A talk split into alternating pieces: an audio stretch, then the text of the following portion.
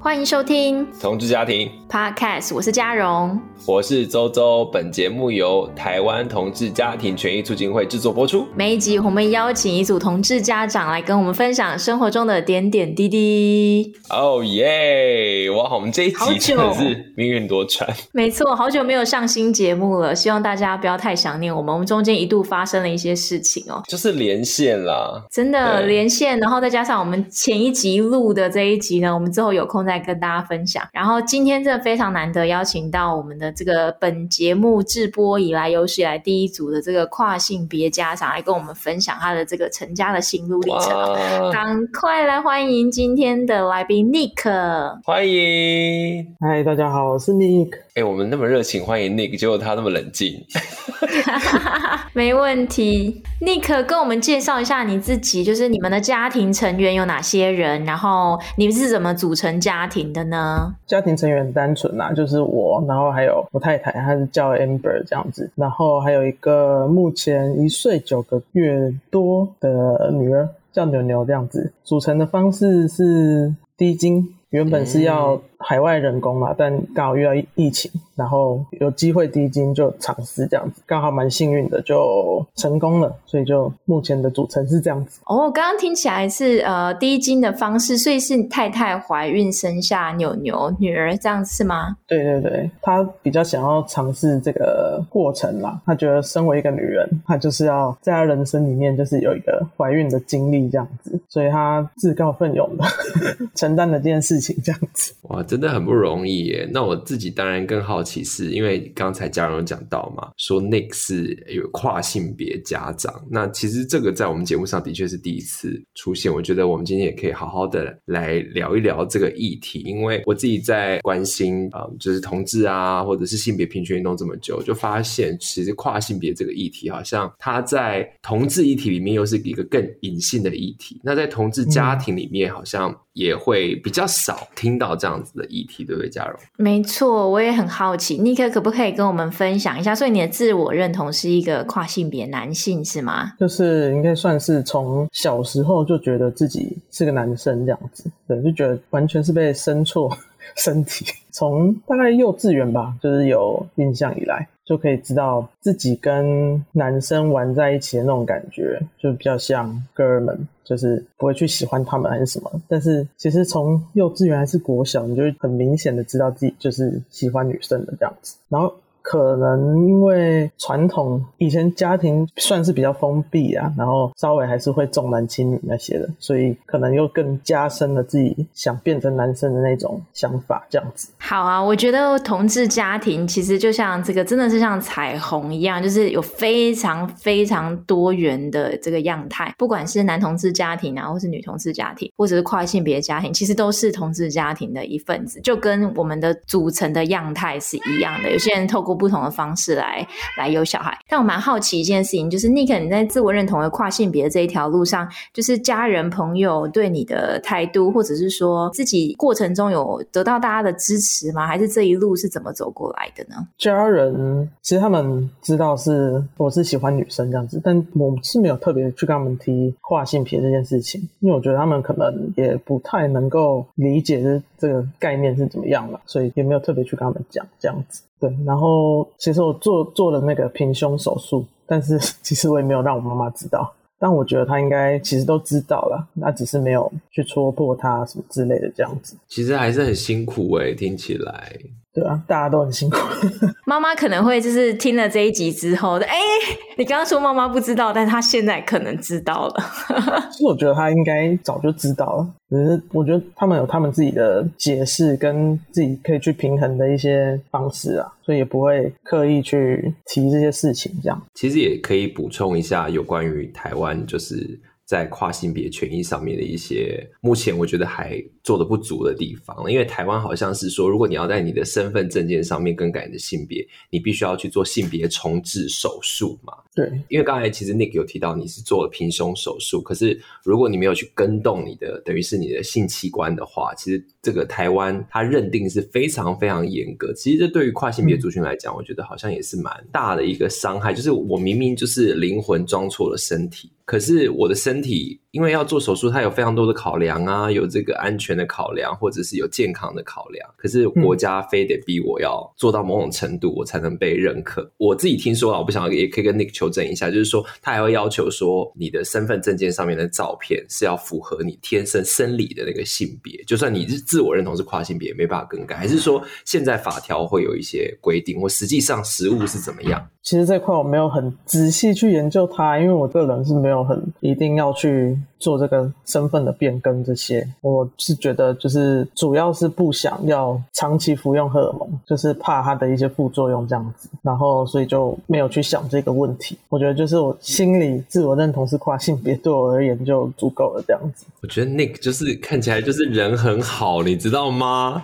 就是可能我啦，有我又尤其就是你要做这种人权团体出来，就觉得一定要怎么样，一定要怎么样。但其实我们 谈同志家庭议题，或者谈到自我认同。认同议题有时候它是很个人生命故事的嘛，所以刚才 Nick 也分享，所以在这一块，你觉得其实现在的生活你是满意的吗？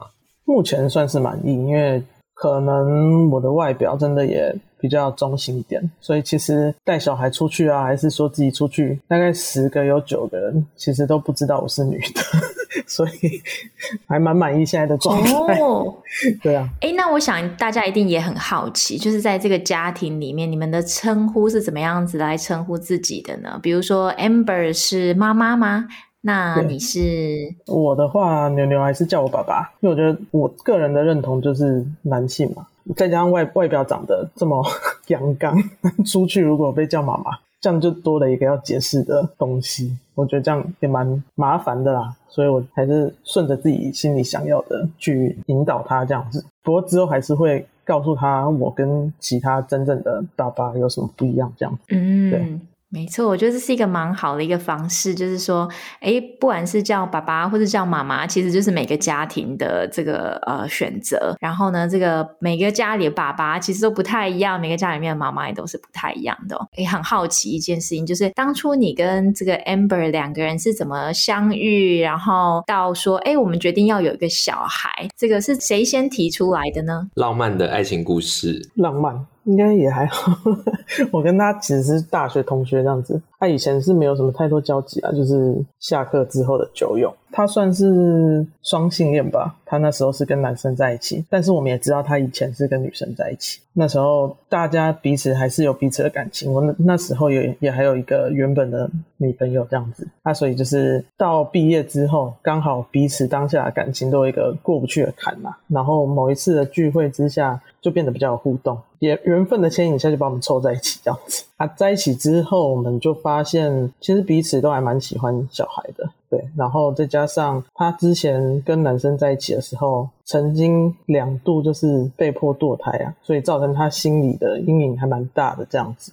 所以他就很想要把小孩生回来，就所以为了完成他的梦想，所以我们就开始着手准备生育的计划。这样，那大概一六年前后，我们开始接触童家会，然后就在台北就上了一些童家会的讲座，这样子，然后了解了一些人工生殖的方式啊，还是说低精的方式，这样子，开始去找啊，去执行这样子。你一开始有提到，就是说本来是希望到国外去进进行这个人工生殖，但是因为遇到疫情的关系，嗯、所以其实一开始的时候你们评估过，就是说到国外做人工生殖也是你们的选择，然后呃其他的方式都是你们的考量。这样，那当时还有除了疫情之外，你们是真的是有到国外去吗？还是说因为疫情的关系就完全都出不去了？原本是大概开始上完同家会的课之后，然后去认识了一些日本的那个去日本做的家庭跟。一些团体这样子，所以那时候也找了日本的机构跟捐精者，然后我日本当地的朋友也要帮我们当翻译这样子。可是因为工作的关系，那时候没有办法请那么多假，所以就日本这件事就先停摆了这样。然后后来我们因为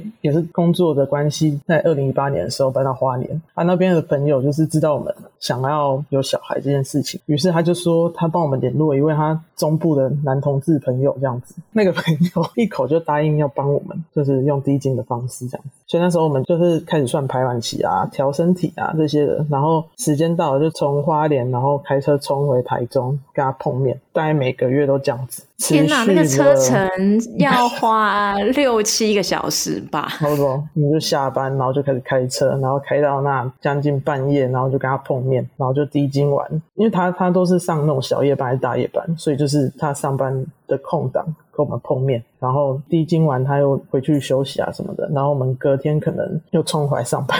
很奔波的路程，而且我觉得其实也很不容易，因为这中间一定有很多双方的思考嘛。就因为我自己，嗯、我忘记我们在节目分享过，诶，就是因为我就曾经就是在另外一个。节目说好啊，就是如果有人想生，我就要帮助他这样，然后就有女同志朋友来跟我联系，然后一开始我也很想要做，可是后来就是在朋友或专家律师的建议之下，就还是把我们两方都劝退了，就说其实这样在台湾低金还是可能会很复杂的关系啊等等。他其实因为现在没有呃一个可以去遵循的法律嘛，所以相关的契约可能是很难被认定是的。就你们之间是怎么谈这件事情？第一次就是跟这个朋友就是第。已经老实说没有很清楚的去谈论这些事情，因为他就是很清楚的表明说他不要这个小孩，因为他长得蛮帅的，然后他就说他只是想要知道他自己的帅度可以生出什么样的小孩，这样。好，听起来蛮欠揍的。对，他就是不想要跟这小孩有什么关联啦。然后那时候其实我们没有想太多，就开始执行这件事情，其实也是冒着一点风险，蛮大的风险这样。那到了今天呢？嗯，后来是哎，后来是成功了吗？还是显然成功了，牛牛出生啦，对不对？哦不，这故事非常的长，大概跟他尝试将近一年左右。然后都一直失败，也不知道是不是因为他可能长期都上夜班，人帅精子不帅，这个就不好说。对，可能他现在在听这一集，这样没关系的，开玩笑的。就是说，其实我觉得他有这样的心，不知道他真正的背后的想法是什么。可是他其实基本上还是帮帮你们嘛，他也没有要跟你们收费或什么之类的，没有没有。没有对，完全没有。但是你说后来其实不是很顺利，对不对？一年的奔波，然后每个月都是下班之后要开六七个小时，嗯、然后到中部去。但是应该至少尝试了十到十二次都失败了，都失败。然后中间其实有成功过，但都早期流产。那你们没有先去做那个叫做什么？比如说像一般人去做那种精子检查，或者是什么婚前检查？一般异性恋会做这个嘛？然后很多同志，像我们男同志去做代孕的时候，也会做这样的检查。嗯、你们有？这样子的医疗的前置准备，这一方有做，然后我没有去要求他做，就是只有请他验那个 HIV 这样子。OK，okay. 对，那因为觉得他是无偿帮我们，然后嗯，好像也没有这么大的理由或者是动机，一定逼着他去做这些检查这样子。也是、嗯，我觉得好伤心哦，因为我可以想象，就是说这、嗯、这几次的尝试过程中，中间一度就是有成功怀孕的时候，当时一定是怀抱着非常开心的心情，验到了两条线，然后呃怀抱着说天哪，这一次总算苦尽甘来了，以前的失败都不算什么，然后呃顺利怀孕了，但是后来又接收到了早期流产的这个消息，因为其实。早期流产，在慢慢的越来越接触越多的，就是想要有小孩的女同志之后，也发现其实早期流产发生的几率真的比我们想象中的要高很多很多。真的哦，是因为该有讲有一个可能是这个精卵的品质嘛，那或者是身体的调养，是不是？嗯，我觉得压力，然后再加上可能受精卵，它就是没有这么。稳定该怎么形容？对，就是品质没有这么好，那就很容易淘汰。但其实这淘汰事后想起来是好的啦，因为毕竟它品质不好嘛。如果硬是留下来，可能后续也会有很多问题。当下蛮难过，但现在回想起来就还好。对。那后来，呃，我们知道你说现在就是你们有一个一岁多的女儿嘛，嗯、所以后来成功的关键是什么？还是同一位捐精者吗？没有诶、欸，后来我们就决定去台北做更详细的检查，这样，所以就那些侵入性的、啊嗯、什么子宫腔镜啊、输卵管摄影等等的检查全部都做。然后那时候就是有听人家说北医有一位医师就是可以。取卵冻卵送到美国，这样，所以我们就去找了他。其实也安排好，就是要送去美国这件事情，然后就刚好疫情就来了，所以就没办法去了，是不是很坎坷？又是一个关卡。后来就刚好台北有一位朋友就愿意帮忙，但他不是同性恋这样子，他是异性恋。哦，也很感谢他。其实你们身边有蛮多这种，你看就是愿意帮忙的朋友，或者是朋友介绍这样子，嗯、他们知道说你们很想要有小孩，然后愿意帮助你们这样子。对，那就刚刚开始尝试低精之后，大概四个循环左右没有成功，然后我们就放了一个很长的假，然后跟自己说这就最后一次了，因为那时候也不肯出国。那一年的五月多刚好是大爆发嘛，所以大家也不可能出国。嗯、那我们说那就给自己最后一次机会，如果还是没有成功，那就算了这样子。然后没想到，可能心情太放松了，然后那次就成功了。不知道你们宗教信仰，有没有去拜拜啊，或祷告啊，或做任何的这种灵性上面的追求吗？还是你们是很理性的？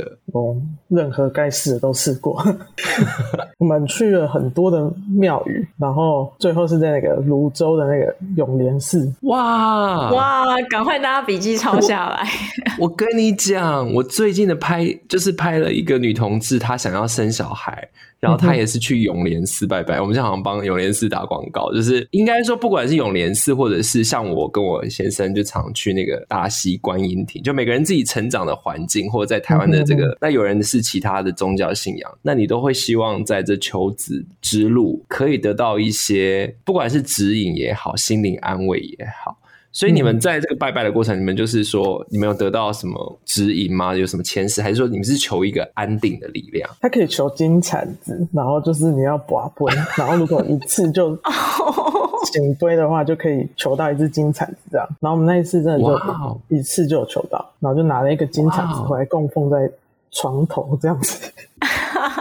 太可爱了，太可爱了，这个也蛮神奇的。然后后来是就成功了，是不是？这个是有连结的吗？大概求了那个金铲子的，大概第二个月就成功了。哇哦，你看这个神秘的力量。我们感谢这个永联寺保佑大家不分性倾向、不分性别哦。真的。然后有时候其实你说他是迷信或怎么样，他也有有时候就是一种宇宙的力量。你真的很想要做这件事情，嗯、然后你跟这个宇宙上苍神明也好去祈求，然后你得到了回应的那种感觉是，而且经历过这么多的失败。经历过这么多的挫折，嗯、然后最后怀孕怀上，那你们那时候应该是是开心到不行吧？还是说也是有一点点害怕，有点担心，不太敢相信这一切是真的？最后一次我们是有那个啦，打排卵针，所以他那时候是有比较严重的副作用，就是肚子整个都腹水这样子。哇！所以那一天我们再回去诊所抽完腹水之后，然后医生就说可以验这样子。然后因为我们是从花莲北上到台北的诊所去，就是就医这样子，所以就抽完腹水就住在台北的饭店。嗯、然后在饭店的时候他就去验，然后他就出来。然后就骗我说又没中，Amber 好淘气哦。对呀、啊，都腹部不舒服了，还可以开玩笑。对，真的是，我就说好吧，那就没中就就算了，就听天由命这样子。然后这时候他就拿出那个验孕棒，我是整个人就是快哭了，你知道吗？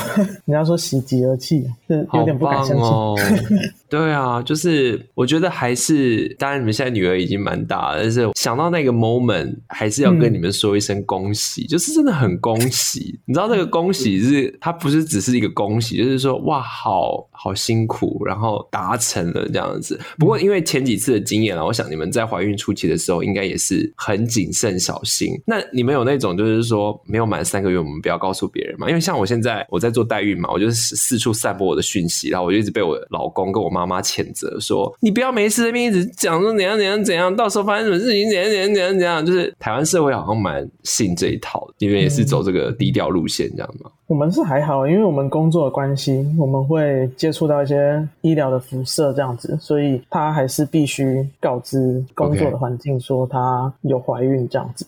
所以一开始就有公布给工作环境的人知道，但是家人是不知道的。哎、嗯嗯，那工作环境上的人会不会就很好奇说：“哎，Amber，你一个女生啊、呃，你你怎么怀孕了？”会好奇去探问说她的婚姻状况啊，或是她的感情状况吗？还是说你们其实都也已经就是在职场上公开、呃、公开你们的关系了？一直都还蛮公开的，所以没有什么人特别问我们这样子，蛮好的耶。对啊，对啊，就是你是在。一个安全的环境的感觉。没错，没错，而且这一路真的太不容易了。对，对啊，从一开始就是要呃到日本，然后又改到了美国，中间还经历了低经，然后总算是成功怀孕了。但是其实我记得你之前也有分享过，其实在这一路上，在医疗的这个遇到的这个医生或医护人员，嗯、其实你们也是经历了一些波折，对不对？对啊，对，很大的波折。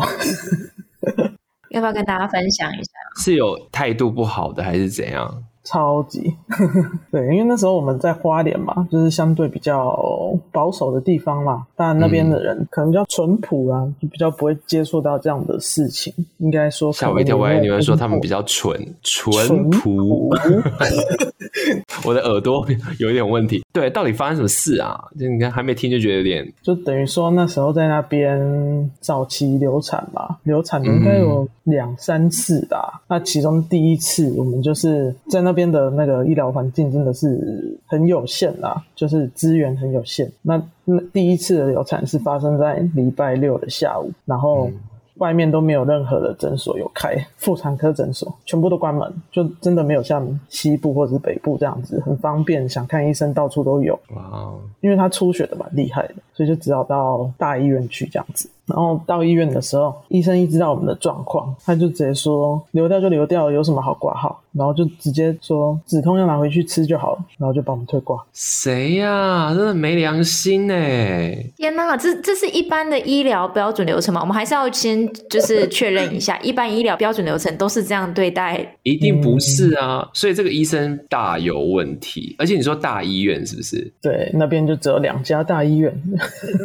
OK，那大家继续想一下哪一件？可是应该是说，这个人他是主治医师、实习医师、嗯、主治医师、主治医师啊，那么态度那么差。但是你觉得他这是对所有人可能都这样，还是你觉得他会对你们是这样？我也不知道哎，当下心情就很沮丧了，所以也没有特别去想他是不是就是这样。而且你跟 Amber 看起来人人都很好，不会骂他。要是我就会直接骂他。而且在这么伤心的情况之下，然后接受到的人确实好像有点轻忽，不是很在意这件事情。但是其实对你们来讲是如此重大的伤痛，然后却做到这样的对待，我觉得真的好心痛哦，真的很过分。但是他是个案，是不是？还是你们有遇到其他的状况？还有。哇！之后又反正也是同样的状况，然后我们就去找了那边的女医师，这样子也是同一家医院，对，然后就想说女生应该会比较 friendly 一点啊，什么之类的，所以就挂了女医师的号，然后进去。我这个人就是比较也不会想要去隐瞒这些啦，我觉得就嗯，你要人家给你什么样的医疗，可能你要坦诚告诉他你到底正在做什么，或者是经历了什么这样子，所以就直接跟他坦诚。但没想到他就直接从诊疗椅上面就是。像弹跳起来这样子，就很像惊吓，然后马上说：“我帮你写转诊单，你不要再再来找我了。”这样。What？他是没办法接受你说低金这件事情，是不是？同或者是同志生养小孩？应该是，因为后来查了一下，才发现他是那个 基督徒，所以他可能没办法。哦，萌萌啦，对，接受。嗯，哎呦，我觉得这些人真的。都忘记他们当医学就是要成为一个医生的时候的誓言。你是要不管任何的种族性倾向，任何人你都应该要提供这种医疗的服务。然后这些人都被一种他们的专业蒙蔽，自己觉得自己很厉害，或者是把这种生命视为无物。这些其实这些人都值得谴责。我们请永联寺的那个神明。给他们好心，那因为有时候真的很气，就是说你在最伤心痛苦的时刻，然后你居然还要面对这种医疗专业人员给予的暴力，这真的是有点。而且就是出柜，然后其实每个人都应该要获得平等的健康的权利，生殖医疗上面接受医疗服务的权利，但是这个医生却是用他个人的这个信仰来判定了，OK，什么样的人我服务，什么样。的人，我不服务，我不提供医疗资源让他们可以使用。其实这个对 Amber 对一个女性来说是一个很大很大的这个很不利的一个处境。遇到一个就算了，我觉得两个是有点系统性的问题。这一家花莲，不管你是什么大医院，那两间其中一间，两间其中一间。另外一间也顺便检视一下，都应该要检讨你们的医疗体系出了什么问题。那而且我觉得花东也有很多的同志朋友，如果说我连大医院都不能依靠的话，那我要去哪里？嗯、好伤心哦，好伤心！你们没有气到投诉什么之类，还是因为看起来你们就是属于那种算了啦这样子，是吗？因为当下我猜他们应该一个是处于一个很伤痛之中，一个是处于一个就是好希望可以实现自己的成家梦想，真的可能无暇顾及这么多。没错，所以我们就选择回台北，所以在每个礼拜的产检啊，任何的检查，就是都这样花点台北，花点台北这样跑。天呐，我相信也会有一些医疗人员听到我们这一集。其实我自己接触过，其实我感觉大部分医疗人员其实还是友善的。当然少部分，那刚好可能在你们的这个过程当中就遇到了密集度比较高的，遇到了这样子两位不友善的。但是我觉得这就是还是告诉我们的。不管是医疗界的朋友或者一般大众，就是这个社会的歧视依然存在。没错，而且如果你是人在花莲的友善的医疗人员的话，我们只能说你好重要，你好重要，因为好多人都是指望着你，然后你是我们非常非常少数的东部的友善的资源，请你跟我们联络，请你跟农家会联络，让我们知道未来如果真的东部花莲的朋友有需要的话，他们可以去找谁，而不用再一次面对到这样子的对待，好想马上写一篇 po 文啊！其实我希望有一天我们是不需要这一种所谓的友善名单的，不需要说呃台北有几家，花莲有几家，台中有几家。希望有一天是全台湾的这个医疗院所的人员都是友善，嗯、因为这个才是正确的。可是我还是必须要说，Nick 跟 Amber，你们真的很勇敢，就是你们没有被这样子击倒，然后你们还是继续往前，然后现在完成了自己的育儿的梦想嘛？那你们觉得有小孩之后，跟你们之前还没有小孩，你们那么辛苦，终于有了一个小孩，那这个小孩来到你们家，你觉得到目前为止，跟你原本想象的有差别吗？没有什么差别，但是差别最大的就是很累。赶快跟我们抱怨一下，因为我们现在离这个梦。梦想越来越接近了，我们现在是带着害怕又担心的心情，就是等于说那个生活啊、步调，然后休闲等等，全部都要重新再安排规划。像嘉荣可能就没办法再骑脚踏车了。完全就是跟以前是不同的，就是时间都要花在小孩身上这样子，就会觉得他是这么不容易才来到来到我们身边，真的会想要把我所有的时间都都给他。好棒哦，就是很甜蜜的负荷的这种感觉啊。嗯，那你跟 Amber 两个人是怎么分配你们的工作跟时间的呢？目前他是全职照顾他啦。就是我们打算照顾到他去上幼幼班这样子，所以变成说他陪他的时间是相对比较多的。那我就是下班回来的话，就是陪玩啊，然后念念故事书，然后帮他洗澡啊，或者是帮 Amber 做一些小家事这样子。就是说你们会谈，因为你知道现在一直想象嘛，现在越来越接近就是要当家长这个部分哦。下一次再跟大家聊一下，我跟嘉荣各自的进度到哪里，就会开始跟我老公讨论说，哎，教养上面我们应该要有什么共同的想法，不要在什么孩子面前吵架啊，然后呢，什么尽量不要怎么在划手机啊，就是你们有这种讨论吗？还是说其实你们是很自然而然，你们本来就这些观念很相近？嗯，观念本来就算相近啊，不过还是有一些讨论这样子，毕竟彼此的原生家庭不一样，所以还是多多少少还是会有一些落差的部分这样子。你们讨论什么？教养的方式啊，然后未来就学的安排啊，是不是一定要去私校啊，还是说比较轻松一点的公立就行了，还是什么之类的这样？嗯，我们台中真的很流行私校，这个是 这是台中所有家长的一个永恒的难题，要不要，要求同家会帮你加薪？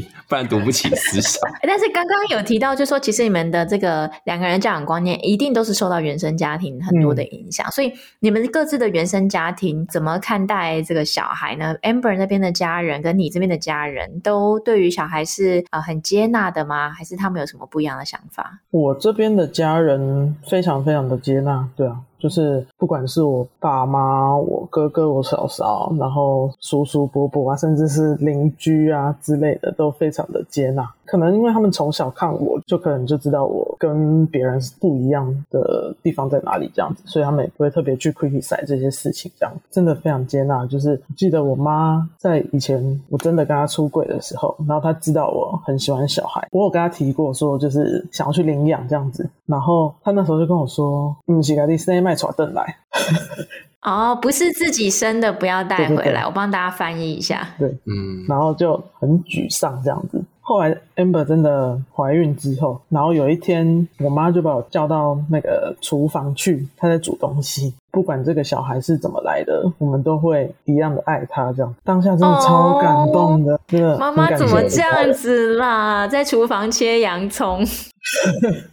对，很棒哎！妈妈也就是想要表达对你们的支持啦。我相信这个其实也是一个很大的转变，因为他从一开始对于血缘的想法，到后来他把你叫过去，然后对你说了那一番感性的告白。我想妈妈她其实心里面也许也经历过很多挣扎，或者是应该是说妈妈其实也某个程度也成长了很多，所以他才能够那么坦然的跟你跟这个未来的这个孙女。表达他的爱。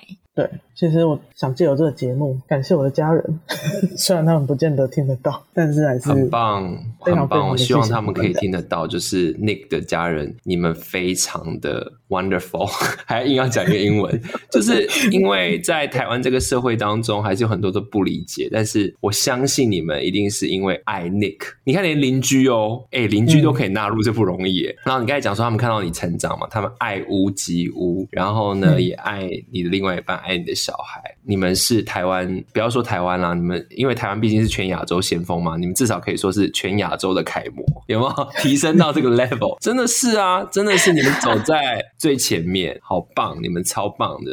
真的，所以在那个跟其他外在互动上面，跟学校啊，呃，你现在还没有去学校嘛？可能在跟公园，或者是说跟朋友出去玩的时候，你们有曾经遇到不友善的对待吗？或者是说有人可能对你们的家庭形态就是另眼相看，有受到这种负面的攻击过吗？目前是没有诶、欸，就我刚刚说的，可能大部分人没有真的去发现我是女生，所以、就是、哦，没有发现说 这位爸爸跟其他的爸爸有点不太一样，这样子。目前没有很多什么不友善的事情。啊，但是最近会跟一些牛宝宝的家长啊一起出去，就有直接坦诚跟他们说我们是多元的家庭这样子。那还是会有人私底下去问中间的朋友说，哎，他们家是怎么样子？不过被问的人也都还蛮蛮友善的啦。他会先来问我说，我愿意把我的事情让他们知道吗？才去跟他们讲这样子，不会说直接就全盘托出这样子，蛮受尊重的。嗯。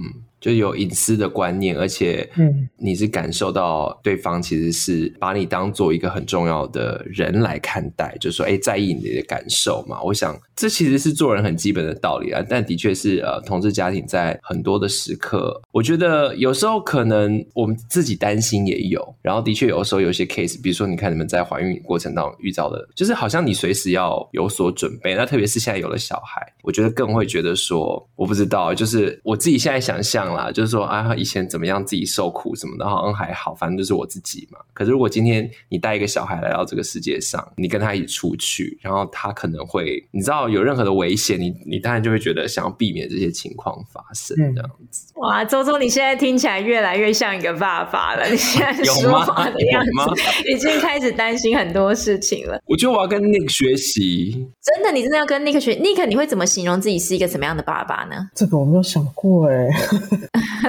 全心全意吧，把全部都付出给他。嗯，哇！每天下班回来就只想要就是赶快回家，对，其他外物都推掉了。这样。哎、欸，那你你们的女儿是因为小时候应该个性就看得出来吗？她是什么样的个性？超黏，很黏，是不是？哦、善良的孩子，他任何规矩啊，你只要跟他讲一次，其实他都很讲得听，就是不是那种不会一直闹。对，他不会。然后他每天最喜欢做的事就是看书，这么会生。